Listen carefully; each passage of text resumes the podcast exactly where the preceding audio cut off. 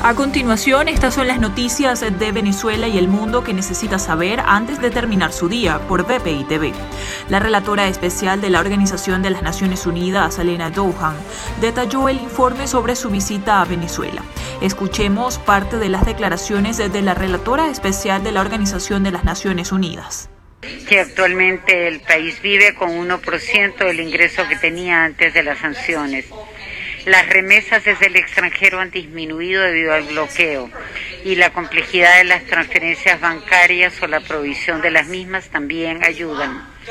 Cuatro años de hiperinflación han traído como consecuencia la total devaluación de la moneda nacional.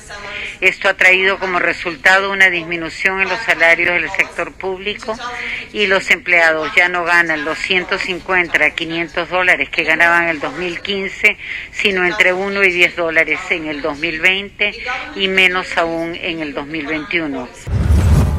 Este viernes, el Día de la Juventud, estudiantes y jóvenes se concentraron en plazas y calles desde el país para protestar.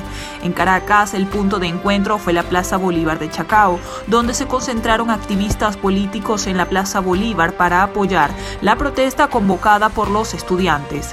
Desde allí, Juan Guaidó insistió en su llamado a unir fuerzas para generar presión y lograr el cambio que el país necesita. Luego de un monitoreo y toma de muestras a las playas del estado Aragua, se dispuso a habilitar para su uso y disfrute de 14 lugares en los municipios que conforman el litoral de la región.